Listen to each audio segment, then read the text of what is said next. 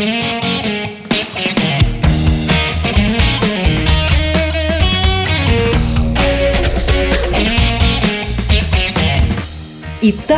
Добро пожаловать на подкаст агентства IT Agency. За все время работы, а это на текущий момент уже более 18 лет, накопилось много прикладного опыта и кейсов, которыми мы будем делиться с вами в этом подкасте. Ваша ведущая сегодня я, Мария Лем, SEO-оптимизатор, и гостья первого выпуска – моя коллега Анна Виноградова, руководитель направления менеджеров в IT Agency. Сегодня мы поговорим с ней про менеджеров, ведь зачастую именно от их решений и действий зависит успех всего проекта проекта. Мы разберемся в том, какие менеджеры бывают вообще и прицельно, какие они в нашем агентстве. Потому что, несмотря на то, что роль менеджера есть практически во всех компаниях, возможности и функции такого специалиста варьируются, из-за чего иногда не совсем понятно, чем конкретно такой специалист может помочь. И иногда приходится объяснять, что менеджеры могут сделать и в каких случаях их подключение на проект более чем оправдано. Итак, Аня, давай обсудим, зачем нужны менеджеры.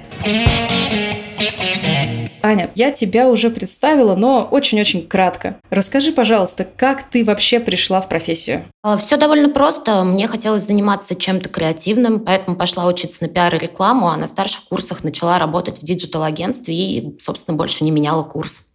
Это очень интересное направление. Наверное, у тебя какой-то опыт помог именно перейти к тому, чтобы стать менеджером и впоследствии их руководителем. Расскажи, пожалуйста, а чем именно вот ты занималась до того, как именно перейти в менеджерство окончательно? Я занималась большим количеством направлений на самом деле. Занималась и классическим проектным управлением, занималась непосредственным ведением, контекстной рекламы, таргетированной рекламы. Позже разрабатывала маркетинговые стратегии, собирала команды под их реализацию. И в какой-то момент, в общем-то, я пришла к тому, что уже многое попробовала руками. Есть какая-то определенная насмотренность, умение посмотреть э, в бизнес, найти какие-то точки роста. И хотелось такой вот комплексной истории. Собственно, работа менеджера в IT-эдженси максимально близка к этому формату. Поэтому я тут а скажи, пожалуйста, а с чего именно ты начинала в агентстве? То есть на какую, например, роль ты пришла, какие задачи были тогда на тебе и как это видоизменилось со временем? У меня была довольно классическая история роста внутри агентства. Я начинала с позиции менеджера, вела проекты, собирала под них команды и, собственно, помогала клиентам агентства расти. Потом у меня появилась своя команда, мой юнит. И дальше моей командой стали все менеджеры, то есть, соответственно, я стала руководителем направления. То есть под твоим началом работают несколько специалистов. А, кстати, сколько сейчас у нас получается менеджеров? У нас сейчас 10 менеджеров направления. Это даже не несколько специалистов, это уже 10 человек. И скажи, пожалуйста, а чем конкретно они занимаются, есть ли какое-то разделение между этими десятью менеджерами? Смотри, у нас в направлении есть верхнеуровневое разделение по менеджерским так называемым продуктам. Это классические менеджеры, мы их называем так. А, вторая история – это менеджеры под исследование. И третья история – это менеджеры, которые больше ориентированы на построение и оптимизацию отделов продаж. Но сегодня, наверное, я подробнее расскажу про классических менеджеров. И если верхнеуровнево, то, по сути, все менеджеры занимаются одним и тем же, помогают клиентам разбираться в какой-то их проблеме определенной, вычленять бизнесовые задачи, задачи и принимать и внедрять решения. Ну и как следствие мы помогаем быстрее достигать поставленных целей. А если совсем простым языком, наше кодовое название – специалисты по всякой сложнятине и непонятностям. Вот примерно так. Как ты думаешь, иногда не может ли быть такой ситуации, когда ценность менеджера на проекте не то чтобы совсем очевидна, и приходится объяснять, чем конкретно менеджер может помочь вот конкретно в этой ситуации? Слушай, да, такое бывает, бывает довольно часто. Кажется, что рынок так исторически сформировался, что менеджер воспринимается по большей части как аккаунт, который, ну, условно переводит с языка специалиста на клиентский язык, либо как классический проект, который отвечает за процессы, операционку, ну и, собственно, помогает просто спецам. Мы эти зоны, несомненно, закрываем, но все-таки наши задачки и экспертиза гораздо шире. То есть конкретно в агентстве менеджеры — это ребята просто с огромной насмотренностью, полностью, которые в прошлом поработали с разными задачами, с разными тематиками, направлениями, каналами. Многие запускали каналы руками. Мы хорошо разбираемся в аналитике, умеем строить юнит-экономику, умеем найти быстро точки роста, умеем посмотреть в зону исследований, в зону построения оптимизации отделов продаж. То есть весь этот бэк формирует такое комплексное стратегическое видение проекта, и в нашем случае менеджер уже скорее полноценный бизнес-консультант, наверное. И на самом деле этот подход сейчас заказ все-таки становится более понятен клиентам, но все же, да, ты права, часто приходится пояснять, рассказывать и подсвечивать вот такую нашу комплексную роль. Такая вот социальная менеджерская миссия получается. Ты рассказала, как можно подсветить результативность проекта и, в общем-то, работы специалиста. А как вы объясняете клиентам ценность конкретного менеджера? Почему он нужен именно здесь, именно сейчас и на этом этапе? Мы внутри нашли для себя, кажется, достаточно такую классную, понятную аналогию. Это терапевт. Если к медицинской тематике обратиться, то в медицине часто минуют терапевты и сразу считают, что знают, к какому врачу идти. Там, например, болит глаз, надо к офтальмологу. Но на самом деле так делать нельзя, потому что проблема может быть не всегда очевидна. То есть могут быть проблемы с сосудами условно, и это может выявить там терапевт на начальном приеме. И тогда тебе нужно совсем не к офтальмологу. И здесь такая же история на самом деле в бизнесе. Мы как терапевты для бизнеса и команд э, диагностируем корневую проблему, назначаем лечение и сопровождаем на пути к достижению бизнес-цели. То есть часто бывает такое, что клиенты, допустим, приходят с тем, что нет продаж, и они хотят э, запустить рекламу или оптимизировать рекламу. Но бывает, что проблема вообще не в том. Может быть такое, что есть заявки, они э, конвертируются, то есть э, клиенты идут в общение с отделом продаж, а отдел продаж попросту не отрабатывает или, например, не совпадает посыл, который изначально доносили в рекламе, и то, что говорит продажник. И и вот это совсем другая зона роста, которую мы тоже можем подсветить, найти, определить и помочь вылечить. Если мы продолжим вот эту очень интересную аналогию с терапевтом, то получается терапевт – это тот самый специалист, который знает, к кому в нужное время направить, потому что он, ну, хотя бы верхнеуровнево э, разбирается в том, чем может помочь тот или иной специалист. И я бы хотела у тебя поинтересоваться, расскажи, пожалуйста, а как э, вот именно у менеджеров устроен процесс э, с общением с другими командами? То есть как вы добиваетесь того, что у вас есть знания, какому специалисту нужно отправить. Ну, смотри, здесь история такая, что мы понимаем, как работают инструменты, когда они нужны. У нас есть хорошая база, хорошая экспертиза, насмотренность, большой опыт в проектах, какие-то реализованные уже кейсы. Мы понимаем, как тот или иной инструмент может отрабатывать. Ну и, собственно, это нам помогает а, быстро посмотреть на проект комплексно, увидеть какую-то болевую точку там, или точку роста, неважно, и привлечь э, сюда нужную команду, которая уже экспертно, профессионально закроет эту зону.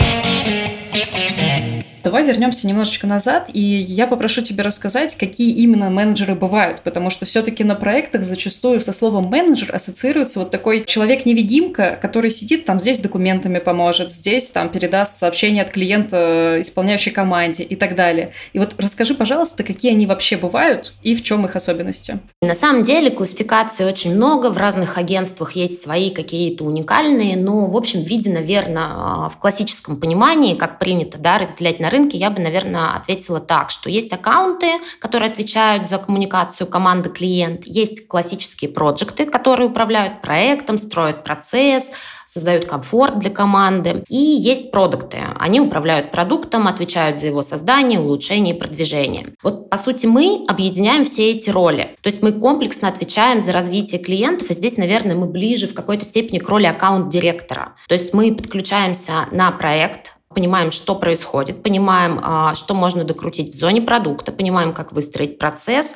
понимаем, как дойти до цели, можем помочь со стратегией, с планом, собрать команду, проследить, чтобы команде было комфортно работать и чтобы, собственно, все четенько, как часы а, работало. И дальше отвечаем за конечный результат, чтобы поставленные на старте цели у клиента сбылись.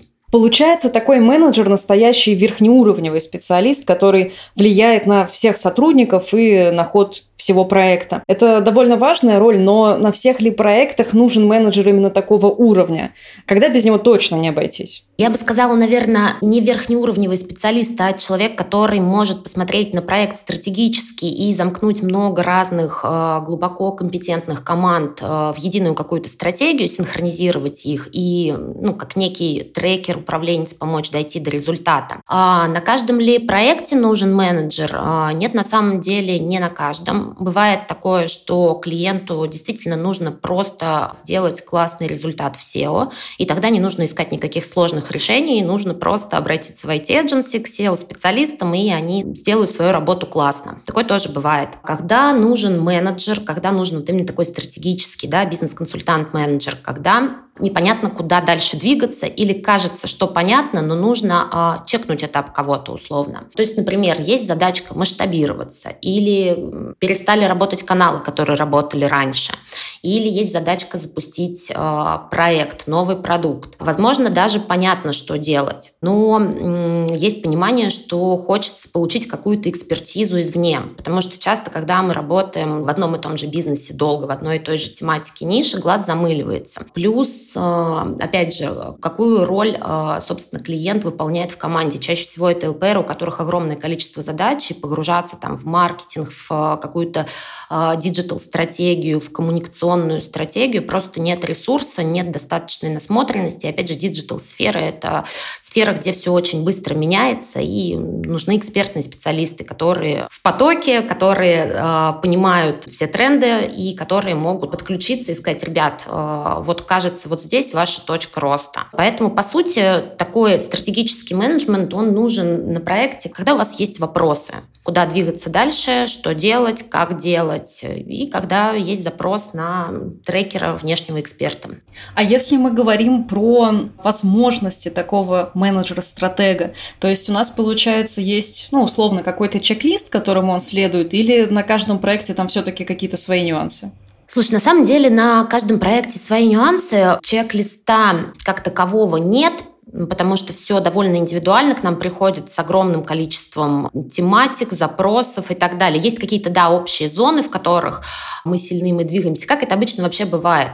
На самом деле самое важное это и вот тот момент, когда есть э, действительно чек-лист, это первая встреча. К нам приходят клиенты, и на первой встрече мы очень открыто разговариваем с ними, задаем часто неудобные вопросы, даем неудобные, возможно, ответы на эти вопросы. И вот тем самым мы помогаем раскопать истинную проблему, потому что, как я уже говорила, не всегда та проблема, с которой изначально приходит клиент, оказывается действительно проблемой. Помогаем раскопать истинную проблему, помогаем определить цель. И вот дальше уже все зависит от цели, от проблемы и, собственно, от зоны, к которой мы будем подключаться. То есть бывает действительно такое, опять же, что через менеджера выясняется, что клиенту просто нужна качественная настройка рекламы. Окей, мы подключаем наших классных джедаев э, и, собственно, запускаем проект. Менеджер здесь может выступать просто в роли такого, ну, по сути, проект менеджера который помогает там следить за результатами, генерить какие-то гипотезы и там, защищать результат перед клиентом. А бывает такое такое, что клиенту вообще просто нужно с нуля выстроить маркетинг, и он не понимает, куда идти, какие здесь могут быть этапы, как вообще должен выглядеть план. И в этом случае мы подключаемся просто вот на все зоны от и до, весь жизненный цикл проекта, условно от стратегии через э, исследование. То есть мы делаем достаточно обоснованные стратегии, мы проводим стартово исследования, аудиты э, рынка, конкурентов, э, интервью с аудиторией потенциальной, делаем портрет портреты, сегментацию и так далее. И дальше уже э, генерируем гипотезы, в которые пойдем, запускаем рекламу, смотрим аналитику, корректируем, оптимизируем и, собственно, приходим к целевым показателям. Но при этом это не исключает того, что, допустим, тот же самый SEOшник или разработчик или автор может напрямую общаться с командой клиента. То есть э, менеджер, который встраивается в проект, он больше как э, такой рулевой этого процесса, но не, ну, скажем так, заменитель рабочей силы. Правильно? Да, сто процентов так. Мы не переходим к модели такой классической, аккаунтской, когда специалист э, чисто руки, а менеджер-аккаунт э, общается с клиентом и ему рассказывает обо всех результатах. Нет, у нас это не так. Мы часто подключаем там, непосредственно специалистов, которые ведут проект, чтобы они могли там, на более глубоком своем языке объяснить клиенту, что происходит, да, э, отчитаться, какие-то моменты подсветить Это совершенно нормальная история. То есть, да, здесь скорее менеджер больше как рулевой, как человек, который может прийти и подсказать какое-то решение, засинхронить э, разные команды, просто спросить, как дела, подсказать, в какую сторону еще можно подумать, какой инструмент еще можно подключить. Иногда просто создать комфортную психологическую атмосферу э, в команде, засинхронить вот команду клиента и э, команды, которые работают по развитию проекта. Но да, ты права, это не обязательно такая конечное звено во взаимодействии э, с клиентом. Если мы говорим именно про ниши, то есть, э, например, ты упоминала, что у команды очень большая насмотренность на разных проектах с бизнесами разного объема и так далее, то вот, например, на каких э, именно бизнесах есть экспертиза и с какими бизнесами точно нужно работать совместно с менеджером-стратегом? Ну, на самом деле мы, если говорить про степень э, зрелости бизнеса, то мы работаем с со всеми бизнесами. Мы работаем и со стартапами с инвестициями, и с крупными зрелыми бизнесами, и с малым и средним бизнесом, который растет и масштабируется. Если говорить про какие-то ниши, да, определенно у нас есть накопленный опыт э, через клиентов, которые достаточно часто обращаются. Ну, например, медицина, логистика и тех у нас хорошо прокачан. Но мы не ограничиваемся этими сферами, потому что часто бывает такое, что приходят клиенты э, с какой-то очень узкой специализацией, очень узкой ниши. Мы умеем быстро анбордить онбордиться, быстро погружаться и вливаться, становиться как бы частью команды и подсказывать здесь решения. Вот поэтому э, какой-то такой общей специализации нет, просто где-то э, чуть больше кейсов, где-то чуть меньше, и где-то вообще невозможно иметь много кейсов, потому что очень узко. Расскажи, в какие проекты, я имею в виду, в какой сфере бизнеса стоит обязательно привлекать менеджера-стратега? Часто бывает так, что, да, действительно, когда приходит там клиент из определенной тематики, есть менеджер, ну, например, а, менеджер, который много работал с медициной, у него есть насмотренность в этой тематике, а у клиента есть сложная задача, где нужна экспертиза. Этот менеджер, собственно, подключается к проекту. Он может подключиться как ключевой менеджер, который будет вести проект, так и как консультант просто поделиться опытом с другим менеджером, который будет вести проект. Здесь важная штука в чем? Мы стараемся не делать менеджеров под нишу, то есть если ты работаешь с медицинской тематикой, то только с медицинской тематикой. Если с банками, то с банками, потому что здесь как раз э, замыливается глаз и появляется такое тоннельное мышление. То есть когда человек сильно погружается в бизнес, у него пропадает, вот в один конкретный бизнес, у него пропадает возможность посмотреть вот стратегически верхнеуровнево, предложить какие-то свежие решения. Поэтому, в принципе, мы стараемся, э, чтобы у менеджеров был э, разносторонний опыт. Но, тем не менее, да, где у нас есть экспертиза, мы обязательно ее добавляем. То есть где есть эксперт-менеджер э, в какой-то определенной тематике, он так или иначе точно подскажет, куда можно пойти. Аня, я правильно понимаю, что как раз различие ниш и насмотренность в разных нишах, они как раз позволяют э, достичь того, что успешный результат, там, сделанный в одной сфере, достигнутый, он может быть как бы спроецирован на, собственно, другой проект, э, на нишу, которая вообще с там, первой вообще никак не связана. В целом, да, я бы скорее сказала, что можно проецировать э, какой-то путь достижения решения, то есть мы обычно благодаря вот этой насмотренности экспертизе понимаем, э, куда копать и где быстрее добиться добиться результата. Но все-таки мы сохраняем индивидуальный подход, то есть здесь нет каких-то шаблонных решений, быть их не может. На самом деле даже в тематиках, с которыми мы много плотно работаем с разными проектами, какое-то минимальное продуктовое отличие может э, влиять на воронку в целом и на наш подход, соответственно, в целом. То есть у нас есть какие-то, да, успешные кейсы, какие-то решения, какие-то пути и знания, куда стоит посмотреть, в какую именно точку, но решения здесь все равно конечные, да, какие-то стратегические, они индивидуальны вот именно под сам проект, под сам продукт. А если говорить именно про кейсы, то есть про теорию мы уже поговорили, в принципе, довольно объемно. Давай попробуем сейчас, ну, хотя бы один-два кейса каких-нибудь интересных привести для менеджеров, чтобы стало как раз понятнее, какую роль они могут выполнять и, собственно, какой результат могут они помочь достичь. Да, про кейсы давай расскажу про один из таких наиболее свежих и показательных, наверное, в контексте того, о чем мы с тобой сегодня говорили. Международная школа для детей обучают программированию математике, пришли к нам с задачкой запустить B2C направление и привлечь э, достаточно большое количество учеников, 5000 новых клиентов за два квартала. Собственно, после запуска разных рекламных кампаний и попытки масштабироваться за счет наращивания, увеличения трафика, мы поняли, что выполнить задачку будет очень сложно, так как у ребят не было, по сути, выстроено внутри команды, выстроенных процессов, не было понимания экономики продукта. Поэтому собрали страцессию и в рамках страцессии обозначили основные зоны роста. Это, собственно, команда, процессы, продукт, каналы привлечения и отчетность. И с ребятами договорились, что в этих зонах поможем в формате консалтинга и поиска каких-то решений через консультации. В общем-то, к проекту подключилось два наших менеджера. Один из них отвечал а, за стратегическое консультирование и трекинг, а второй помогал, собственно, интегрировать команде все то, что нагенерили на консультациях. И из ключевых результатов по этому проекту, наверное, условно можно разделить на две зоны. Первое – это то, что мы помогли а, построить внутри крепкую команду роста B2C направления. Мы участвовали в наборе маркетологов, с ключевыми сотрудниками проводили собеседования. Мы создавали новые медиапланы, разрабатывали сообщения для клиентов, учили команду правильно строить B2C коммуникации. Опять же, трекинг руководителя, помогали организовать работу команды, помогали с целеполаганием. И, в общем-то, благодаря вот этим всем постоянным консультациям команда клиента начала справляться самостоятельно, ну, там, собственно, всего за несколько месяцев. И вторая зона – это зона продукта.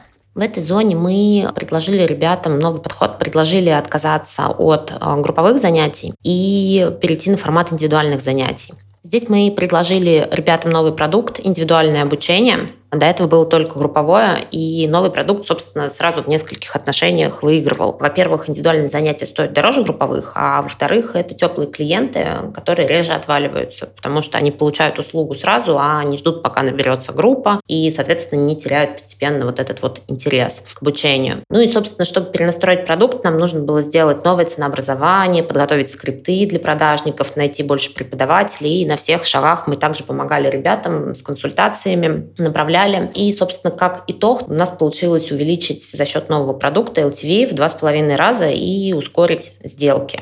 А если до этого сделки могли закрываться неделями, то сейчас сделки закрываются буквально там за день. И еще из интересного мы проанализировали CGM и нашли как раз проблему с оплатой, которая влияла на отток клиентов. Мы предложили решение, как можно эту историю с оплатой исправить и, собственно, ускорить, упростить процесс для конечного потребителя. И это тоже помогло сократить количество отказов. Вторая история — это не индивидуальная такая работа менеджеров, а мы в целом хорошо работаем в командных связках. Вот если говорить непосредственно про кейсы, у нас есть кейс, когда команда менеджеров, джедаев и дизайнеров увеличила конверсию из посетителя лендинга в заявку почти в 4 раза. Но что мы там сделали? Провели исследование, узнали у потенциальных клиентов, почему их отталкивает э, старый лендинг компании, Потом э, в несколько итераций э, с дизайнерами совместно дорабатывали лендинг по обратной связи от целевой аудитории. И дальше запустили АБ-тесты всех версий лендинга и, собственно, нашли тот, который лучше генерирует лиды. Это такая тоже классическая история про поиск точек роста, э, сбор команды и такое совместное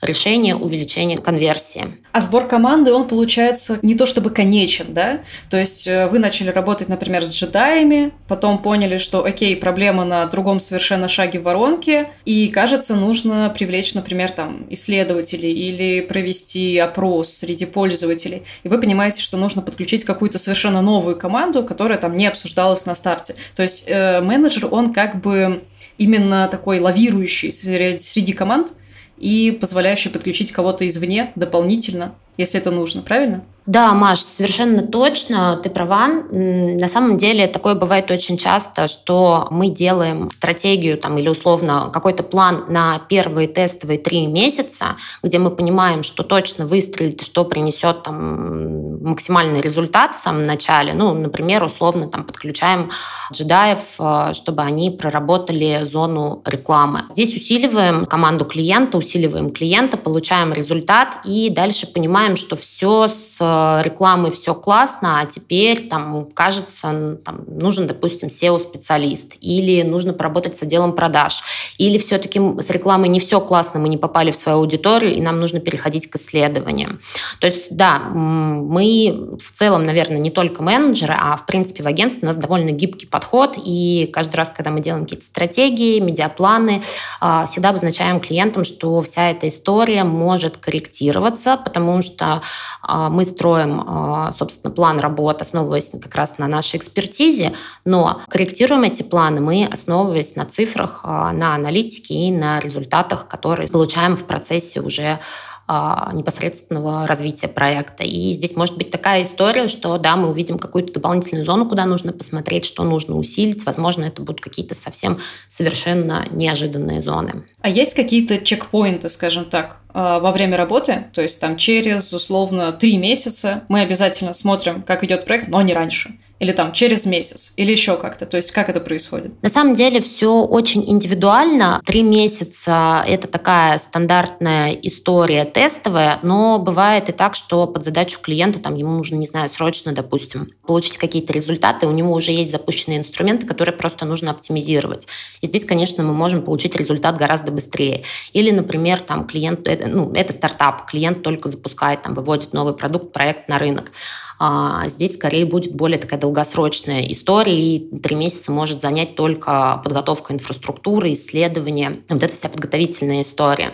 Вот, поэтому какого-то стандарта а, здесь, наверное, нет. Важный момент а, рассказать про процесс нашей работы. То есть мы отвечаем за результат перед клиентом, но мы не просто забираем проект и потом приходим с результатом, мы постоянно с клиентом синхронизируемся. У нас работа строится в формате еженедельных встреч, где мы рассказываем, что планируем а, делать на следующей неделе в рамках проекта и каким результатом мы пришли за предыдущую неделю. То есть это позволяет постоянно держать руку на пульсе нам, а клиенту быть в курсе, что происходит, на каком мы этапе, и, собственно, как раз принимать быстрые решения по корректировкам, подключению дополнительных команд, специалистов, оптимизации каналов и так далее. Примерно так. Допустим, я владелец бизнеса, руководитель маркетинга, ну, в общем, кто-то такой, кто принимает решения, отвечает за судьбу продукта, проекта.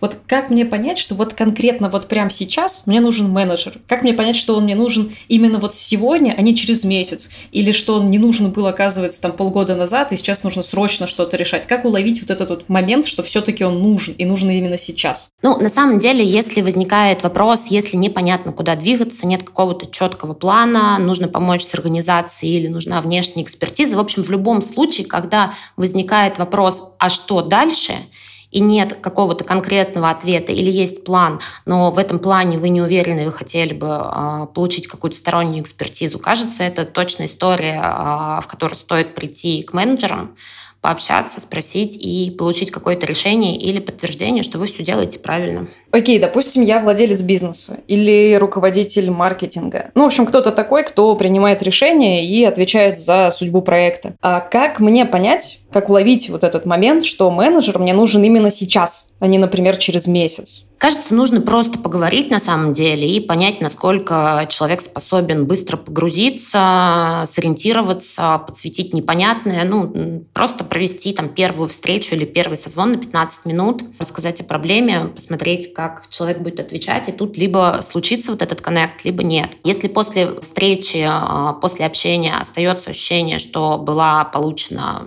ценность, была польза, то значит менеджер ваш. Понятно, что со стороны компаний менеджеры всегда будут готовиться, там, присылать вопросы для брифинга и так далее. А если что-то, что вот компании, контактному лицу со стороны компании, нужно подготовить к этой первой встрече? Кажется, нужно просто прийти и рассказать э, о своих целях, задачах и проблеме, и дальше мы поможем уже сориентироваться, зададим какие-то более точечные вопросы, подпишем идеи обязательно, потом попросим доступы к аналитике, а, к рекламным кабинетам. В общем, здесь тоже все достаточно индивидуально. Главное, чтобы клиент был готов к общению и просто мог рассказать про свою цель. И даже если эта а, цель в итоге как-то видоизменится а, по итогам встречи, такое тоже бывает. Это совершенно нормально. В общем-то, просто открытость, готовность к диалогу, никаких дополнительных историй не нужно. Если что, это все согласуется уже в процессе работы, и мы задаем вопросы. По каким критериям можно понять, что это тот самый менеджер, который нужен? Или вот с этим, например, лучше вообще не связываться? Ну, кажется, здесь э, история про то, что если ваши цели достигнуты, значит, у вас классный менеджер. Это первый момент. Если проект долгосрочный, сложный, много процессов и, да, цели конечные еще далеко, то у вас должен быть э, понятный план, вам прозрачно, понятно, куда и как двигаться, и у вас есть промежуточные э, цели, промежуточный KPI, и вы периодически чекаете, что эти цели достигнуты. Может быть такое, что цели трансформируются, цифры трансформируются, поставленные промежуточные шаги меняются, но всегда есть э, быстро скорректированный план. И опять же прозрачность и понимание, куда идем, зачем идем, почему идем. Да, вот как раз хотела спросить, получается, что успех проекта – это когда все цели выполнены, а если цели не выполнены, что может происходить в таком случае, потому что причины на самом деле могут быть совершенно разными. Вот как ты правильно сказала, да, там изначальные цены стали совсем другими, или там на рынке что-то резко поменялось. Ну вот так случилось, ну, бывает, не получилось достичь показателей. Вот что тогда происходит? Тогда очень важно, чтобы как раз была быстрая вот эта оптимизация, корректировка изначального плана, потому что, да, ты совершенно права, очень показательным был 22 год, например, когда многие э, каналы, которые у бизнесов были отстроены и приносили там, основной пул клиентов, просто перестали в России работать. И это такая внешняя история, на которую повлиять можно только, ну, на самом деле, одним способом, да, быстро поменять стратегию, найти другие каналы и понять, как их можно быстро свести, свести по ним экономику, сделать так, чтобы они работали, ну и, собственно, заменить отсутствующие каналы условно. Такие истории тоже бывают. Или э, один из кейсов, когда у большого достаточно стартапа, стабильного, э, с хорошим инвестированием, резко поменялись договоренности э, с инвесторами. И, соответственно, стало понятно, что там с уменьшением условно объема выделяемых инвестиций нереально достигнуть тех показателей, которые изначально планировались. И нереально запустить какие-то довольно дорогие инструменты продвижения. И вот здесь тоже момент, когда мы помогли клиенту быстро пересобрать стратегию, оптимизировать бюджеты, найти какие-то а, более дешевые, условно, каналы, и при этом пересмотреть цели, с которыми, собственно, бизнес все-таки там, первый год сможет существовать.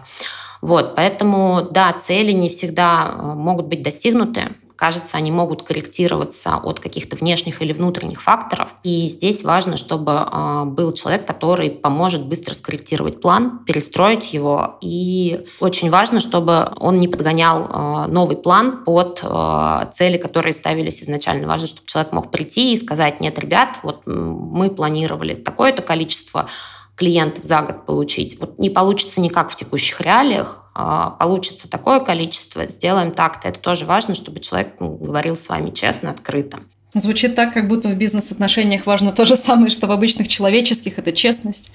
Причем, кажется, с обеих сторон, то есть и со стороны специалиста, и со стороны, собственно, заказчика, который рассказывает о настоящем положении дел. Вот я директор или маркетолог, и я хочу заказать услуги менеджера. Как мне это сделать? А, смотри, все просто. Ты заходишь на сайт IT Agency и оставляешь заявку на подбор менеджера на проект, э, либо можно сразу позвонить по контактному телефону, и э, в цепочке звонков у нас как раз стоят менеджеры, которые могут быстро помочь диагностировать проблему и договориться о первой встрече. Ну и какие-то дополнительные водные можно сразу на старте прислать. Ты имеешь в виду со стороны клиента? Да, то есть, получается, есть форма заявки, там какие-то базовые поля, и, наверное, можно как-то сразу хотя бы какие-то вводные предоставить, или нет? Да, это будет здорово, если получится сразу предоставить вводные, обозначить э, там, тематику, сайт, э, ключевую задачу. Вот. Но в любом случае дальше мы копнем глубже в запрос. Если есть, опять же, необходимость, да, мы об этом с тобой говорили, возможно, клиенту мы понимаем там на старте, что ему действительно нужно только SEO или только реклама там, или только создание сайта. Вот. А если мы видим, что можно посмотреть в другие зоны, мы обязательно свяжемся, назначим первую встречу, и там уже все подробнее разберем. А тогда какие-то общие вводные о проекте очень нам помогут быстрее а, диагностировать, диагностировать вашу заявку. Скажи, пожалуйста, из твоего опыта было ли что-то такое, что клиент очень часто на старте не говорит, а потом в процессе, например, первой встречи, вот всегда вы задаете один и тот же вопрос и получаете там внезапный на него ответ. Ну, там условно там э, на третьей встрече выясняется, что оказывается есть там еще несколько команд со стороны заказчика, с которыми нужно там выстраивать отношения, например, или что-то такое. То есть о чем лучше сказать сразу? Ты важную э, штуку подсветила. Очень важно действительно говорить. Мы всегда задаем этот вопрос о подрядчиках текущих, о составе команды, о, о ЛПРах, потому что важно понимать, с кем работаем, кто принимает решения. И очень важно, если есть какие-то другие а, команды и нужно работать с ними в параллель, и синхронизироваться. Вот это очень важная точка, потому что, ну, во-первых, это не всегда возможно. Во-вторых, даже когда это возможно, нужно четко разделять э, зоны ответственности. Вот, поэтому, да, об этом точно стоит сказать. Ну, так, наверное, все в процессе работы выявляется. В общем, чем больше, тем лучше. Да, все так. Аня, давай тогда подытожим. Мы сегодня на самом деле очень много обсудили. У нас основная тема эпизода как раз была про то, кто такие менеджеры, почему они вообще-то терапевты. И мы как раз обсуждали и боли клиентов, и то, какие задачи могут менеджеры выполнять. И все-таки за что вообще платить менеджеру? За экспертизу со стороны и насмотренность, и за снятие головной боли и экономию ваших ресурсов. Потому что, по сути, менеджер – это человек, который выстроит процесс, организует команду, поможет дойти до цели и придет к вам с результатом. Вы получите результат и больше свободного времени, на самом деле, для своих непосредственных прямых задач. Спасибо тебе большое. Мы классно сегодня провели время. Я думаю, что ты ответила, в общем-то, на все вопросы, которые у меня во всяком случае были. Поэтому давай попрощаемся со слушателями на сегодня. Да, Маш, спасибо большое. Очень интересный разговор получился. Спасибо за твои вопросы и за атмосферу. Вот. И, собственно, всем спасибо и пока. Аня, спасибо тебе большое. Я думаю, мы обсудили основные моменты по теме эпизода. Узнали, зачем нужны менеджеры, какие задачи они могут выполнять, а самое главное, как им удается находить подходящие для клиентов решения. Друзья, если у вас остались вопросы, переходите в телеграм-канал IT Agency. Там мы делимся опытом, полезными материалами, кейсами, фишками, которые удалось наработать за 18 лет. Присоединяйтесь к чату Итапица, где вы сможете пообщаться на профессиональные темы, обсудить этот выпуск, а также рассказать, о чем вам было бы интересно услышать в одном из следующих эпизодов нашего подкаста. Будем рады, если вы поделитесь этой записью с друзьями или коллегами. До новых встреч! Пока-пока!